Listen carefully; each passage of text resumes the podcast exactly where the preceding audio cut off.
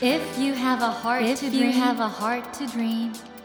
you have a heart to challenge. you have a heart to challenge. take that Take challenge that challenge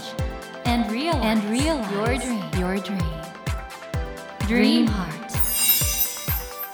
ドリームハート政教新聞がお送りします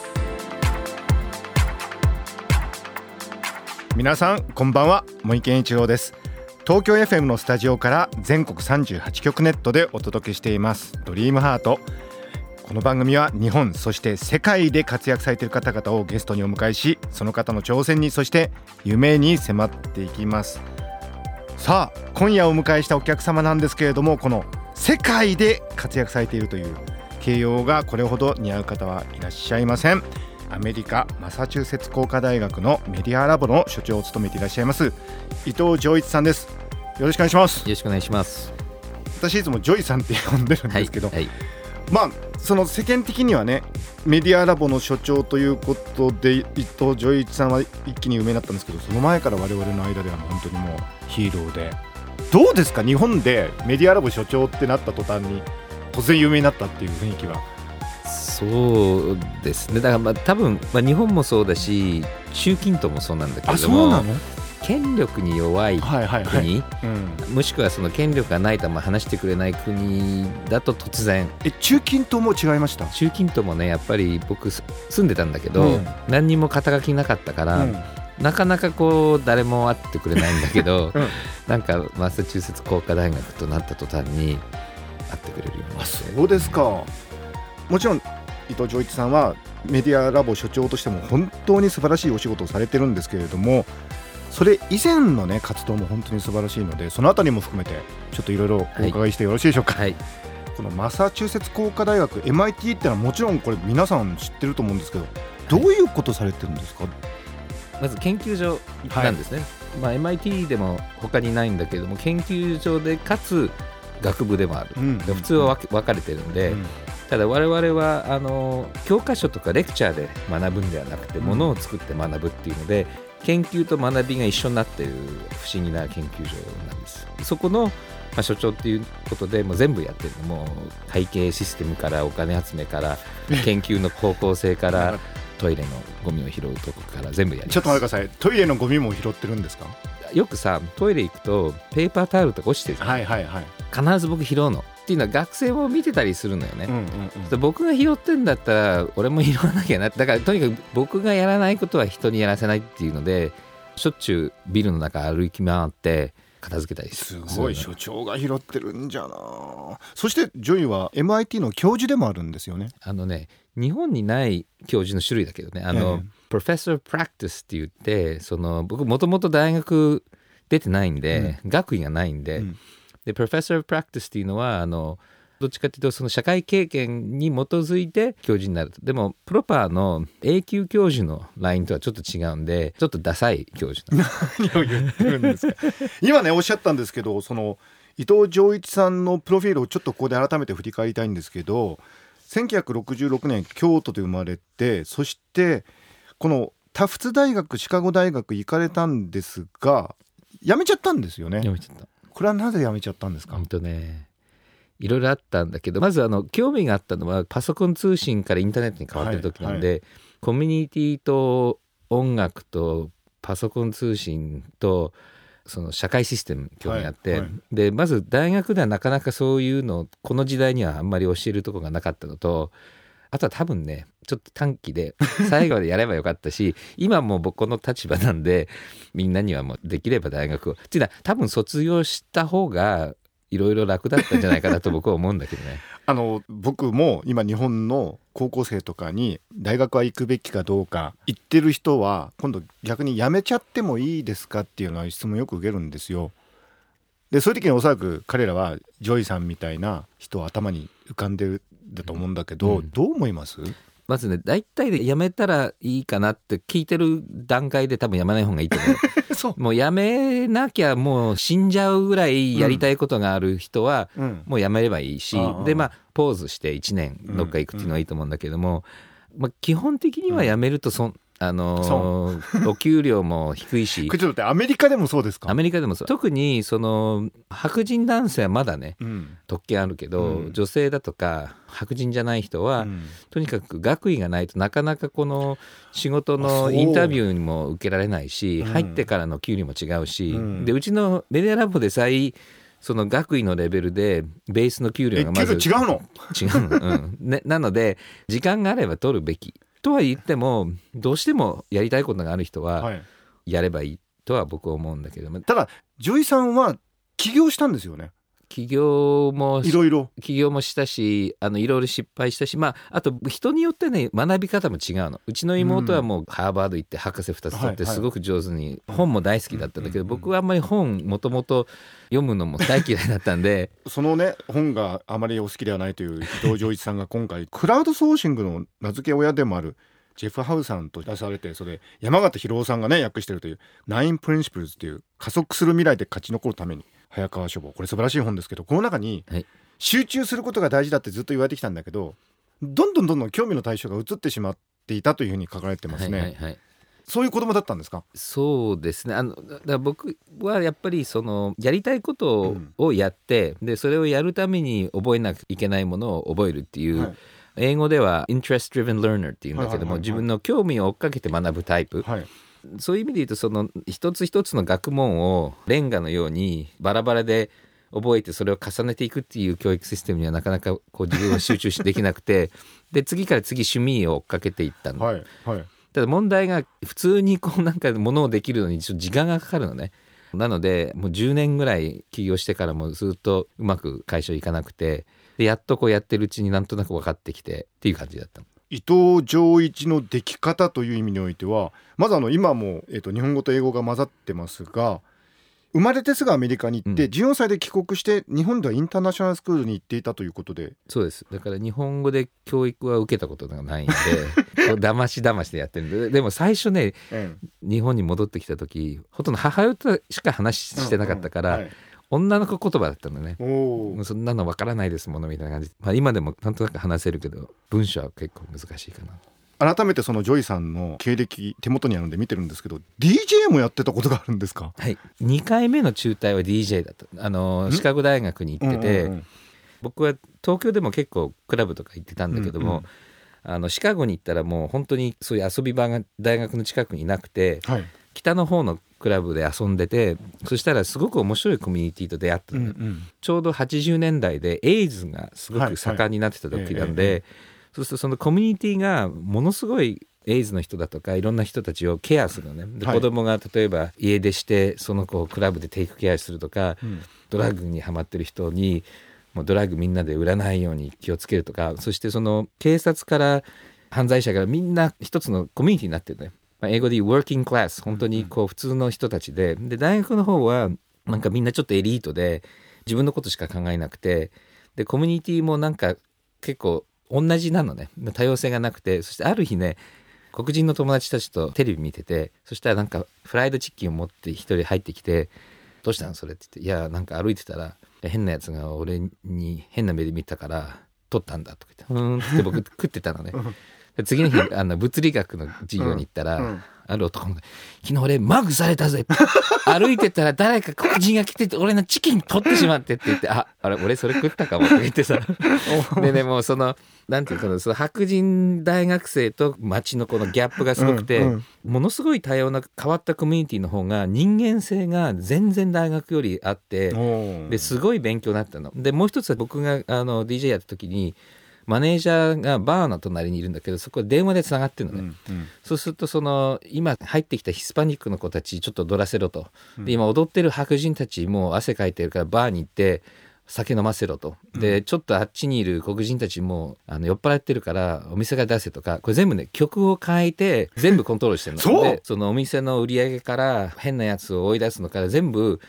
音楽でできたのね面白い。で僕はそのコミュニティの勉強と音楽だけでどんだけそのコミュニティをマネジメントでで実はこれってメディアラボと同じなの。メディアラボは僕はあんまり指示するんではなくて雰囲気とか文化をいじることによってメディアラボの方向性をこう動かしてる。例えばなんだけど僕が入った時のメディアラボって女性は20%しかいなかったの、うんでずーっと20%なの、うんでみんなうちの監査の大学の監査でなんでこんなダメなんだって。うん。でよく見たらちょっとマッチョな感じでそして女性に対してのそのちょっと差別的な雰囲気ってまあ基本的にこう工学の段階あるんだけどでちょっとしたこと変えたのね。失礼なこと言ったらメーリングリストでペシってやったりパーティーのやり方とかちょっとずつこう文化をいじったのね。で今50%まで上がった20%が50%になうん、だった、から今半分入ってくするごい。2, 年続けて半分入ってくるうん。あの新入生は女性になったえでも所長として別に命令とかしたわけじゃなくて本当に細かいチューニングというかパラメーターを変えて。そそういうのをちゃんと意識する担当の人も雇ったけどね。でそうすると例えばうちのスポンサーがちょっと差別的なことを女の人に言ったのね、うん。うんでうちのイベントは1,000人ぐらいスポンサーが来るから、でそしたらもうオープニングで、うん。うちはコミュニティなんだと、うん。で僕らのコミュニティの中では差別とか男尊女卑なんかはもう一切トラレートしなくてで皆さんも僕らのメンバーなんでそういう倫理観で入ってくれることはすごくハッピーだけど、そうじゃなかったら、うん。お金はいらないから帰ってって言ったのね。そうするとやっぱり学生たちはそれですごくサポートされた気分になるじゃない？そうだね。そうすると他の女性にもレコメンドできるようになってってい。うまた、まあ、ちょっと自慢話になっちゃったんだけど DJ につなげると結局そのちょっとしたその音楽の雰囲気で、うん。こう気持ちが良くなると行動パターンもそれで変わるっていうことなのであのやっぱり世の中は法律よりも音楽で変えていくっていうのがすごい重要なテーマだと思うどうですか皆さんね。今日いらしてるのは別にラッパーではないですよ。ラッパーではないですよ。マサチューセッツ工科大学 MIT のメディアラボ所長の伊藤穰一さんに来ていただいてるんですけど伊藤さんね大学2回辞めたじゃないですか。日本国内ではねジョイさんがメディアラボの所長になった時に大学も2回辞めちゃったし学位がない、そういう人をメディアラボ所長にするんだってちょっと驚きを持って受け止められたんですが、うん。うん。実際にはどういうプロセスで？まずあの日本もそうだと思うんだけど、人を探す時に結構フォーマルなきちっとしたプロセスがあって、もう何百人の候補もいたのね。うんあのニコラス・ネグロポンテっていう創業者からどうって聞かれて、でも彼も僕の経歴見てちょっと難しいかなって言われてでも数百人彼ら半年ぐらいずっとインタビューし続けて、うんで誰も残んなかったの。うんでまた連絡が来て「ちょっと一度来てみたら?」って言われてうん「いいよ」って言って行ったの。はいで2日間学生とか先生とかスタッフと会ったらあまりにもぴったりでお互いびっくりしちゃったのね。で何が多分一番重要だったかっていうとメディアラボってもうものすごいいろんなことをやっているし、一人一人の先生が全然違う分野にいるの。だから音楽もあれば教育もあれば生物学もあるしロボットもあるし。そして大体こう学位がある人っていうとその自分のこう好きなものとあんまり興味がないものって自然的にあるわけで、ねはいはい。専門分野があるから、はい。でも僕って全てに興味があるし、うんうんこれがだから今まで弱点だったわけだよねあまりにも全部に興味があるうんと何にも集中できてない、ただメディアラボっていうのはみんなの話に興味が持てて、うんうんうんある程度理解できる人じゃないと所長になれないの。したがってその学位持っている人たちだとなんとなくみんな箇所偏っちゃってたところもあるんじゃないかなっていう気がする。むしろだからその仕事に合ってたっていうことうんなんですよねその部分はね。うんでもその単にその人のこれまでの実績だとか名声とかではなく実際にそのインタビューして決めるっていうところはこれはアメリカでは一般的なんでしょうかね？そうだね。まあアメリカは一般的だけれどもメディアラボもすごく特殊なんだよね。うんあのーこれはまあネグロポンテはじめ文化が違って、まあ、今あのスープレで一緒にやってるあのスプちゃんっていう、はいあのスプツニコさんスプツニコがいるんだけど、これまあ彼女にちょっと失礼かもしれないけど面白い話で言うとあの彼女が教授のインタビューの時にプレゼンしてたわけ。で僕ニコラス・ネグロポンテの隣に座っててで彼女がなんかラッパーで荒川でこんなことやってアートしてうんぬんかんぬんってでニコラスが見てて「なんじゃこれわけわかんない」とか言っててその後うちにはこれいないから必要だ。だからそのなんていうかな自分に違和感を感じさせるぐらい違うものを好んで入れていく。それはあの今回のね「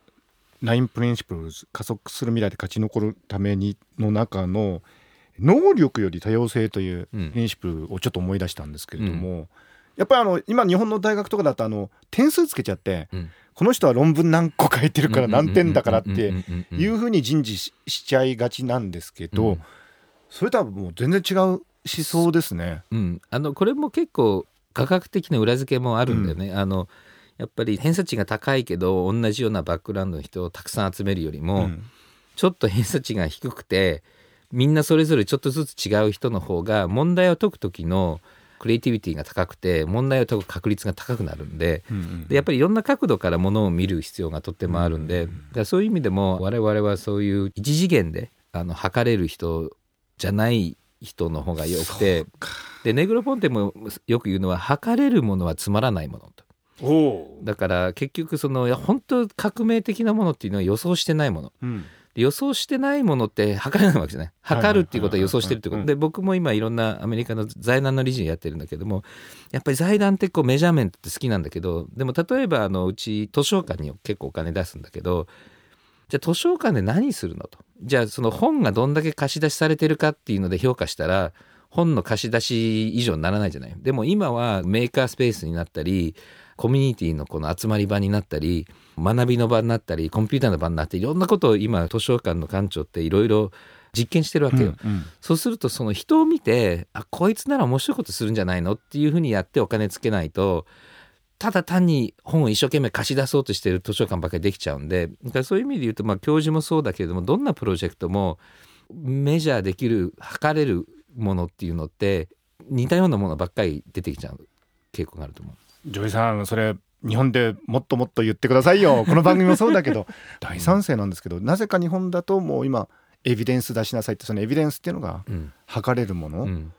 それはでも今つまんないとおっしゃいましたよね。うん。た例えばねあとねうん。これ多分ねここに経済学者いないから経済学者の悪くすると経済学者のせいもあると思うのね。おうおう。やっぱりこう世界もそうだけど日本も戦後の高度成長の時って、うん。とにかくそのお金で測ってたじゃない。うんでその GDP がどんだけ上がってるかで競争してきたと思うんだけどもで僕子供ができたの。うん。まだおう。2, ヶ月なんだけど、わあおめでとうございます。ありがとうございます。で、うん。子育てってうん。GDP に換算されてないの。仕事じゃないの。で確かに。子育てにかけてる時間っていうのは生産してない。経済成長に貢献しないね。貢献してないし無駄なのでもさ一番大事だよね。一番大事なわけでで 大学教授になってやっと分かったけど誰もお金ほとんどもらってないのに一生懸命働いてると。でも来る人はいるの。ジョイさんあのそういう意味で言うとアカデミアの魅力って何なんですかね？そういう状況がありながら来るっていうのは。うんやっぱり学びが好きで、うん。そして遊びと研究とこうとにかくであの仕事が楽しくてしょうがないの。伝わってきます。でも我々はね思ってるんですけど伊藤浄一さんも MIT のメディアラボの所長の給料ってもらってないんじゃないかっていうぐらい起業家でいらっしゃるからもらう必要はないじゃないですか、きっと。いもらもらってるんですか？一応いいやもらってるけど、うん。大したことない。あ給料自体はね。でもまあだから他で講演したりね。今だから僕は8割がメディアラボで、うんうん。2割は外で出稼ぎしてるっていう構造なんでちょっと辛いんだけどね。ちなみにあの昨年ですねオバマ大統領と対談したじゃないですか。この時どうでした？オバマさん。まずオバマさんってオタクなの。でトレッキーで、え僕よりも「スター・トレック」のことを 本当に？よく知ってるし大好きなの、うん。で面白いおかしいの。ただねめちゃくちゃ頭いいんだよね。しかもねあの変な話その辺の大学教授よりもうん。人工知能とか勉強してるし。へで面白いのはこのインタビュービデオとかあって、うんうん。あの結構話題になったのはそのみんなヨーロッパとか自分の国の大統領はこんな話できないよねみたいな、うん。こうミームが出てて、うんうんこの後僕あんまり最近ダボス会議行かないんだけどダボス会議たまたま行って、うん。そうするとなんかねみんなねいろんな国の偉い人が僕と1対1でね人工 人工知能の話をしたがるの。なんかねあるあるこの偉い人といて、うん。でスタッフとかいて、うん。なんか打ち合わせしてたの。全然関係ないうん。財団の話、でじゃあちょっとあの僕ら溶岩で2人で人工知能の話でもしたらみたいな。でみんななんかこうそのオバマごっこをややろうとするなんかねそれも結構おかしかったけど。いやー今やね各国の頭脳チェックまでやらされてるというね伊藤浄一さんなんですけど皆さん伊藤浄一さんがどういう今立ち位置で活躍されてるかお分かりになりましたでしょうか？ということであのそろそろ時間になってしまったんですけれども今週はですねアメリカマサチューセッツ工科大学 MIT メディアラボの所長伊藤浄一さんをお迎えしてお話を伺ったんですが来週またよろしくお願いしはい、よろします、くお願いします。Never let go of that dream. Never forget Never that heart to challenge. Dream heart. 茂木健一郎が東京 FM のスタジオから全国38局ネットでお届けしてきました「ドリームハート。今夜はアメリカマサチューセッツ工科大学 MIT メディアラボの所長伊藤穰一さんをお迎えしました。いかがだったでしょうか？まあね私はもうずっと昔からジョイのことは知ってるんで本当にねあのお聞きになって分かると思うんですけど素敵な人なんですよ。自由なんですよね。ですからあの日本だとねメディアラボの所長っていうと偉い人なのかなとか権威なのかなと思ったりもするんですけどもいやもちろん偉いんですよ。偉いんですけど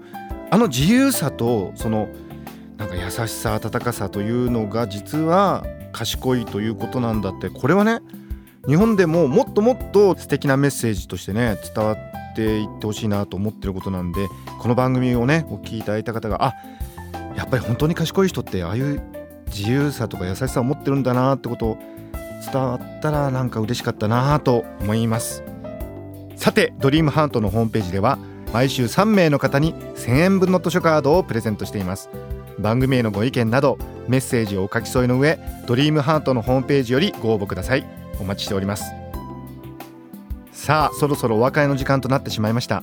今夜の放送は SNS を通して多くの方と共有することができます。ぜひシェアラジオと検索してみてください。それではまた土曜の夜10時にお会いしましょう。ドリームハート。お相手は森健一郎でした。ドリームハート。政教新聞がお送りしました。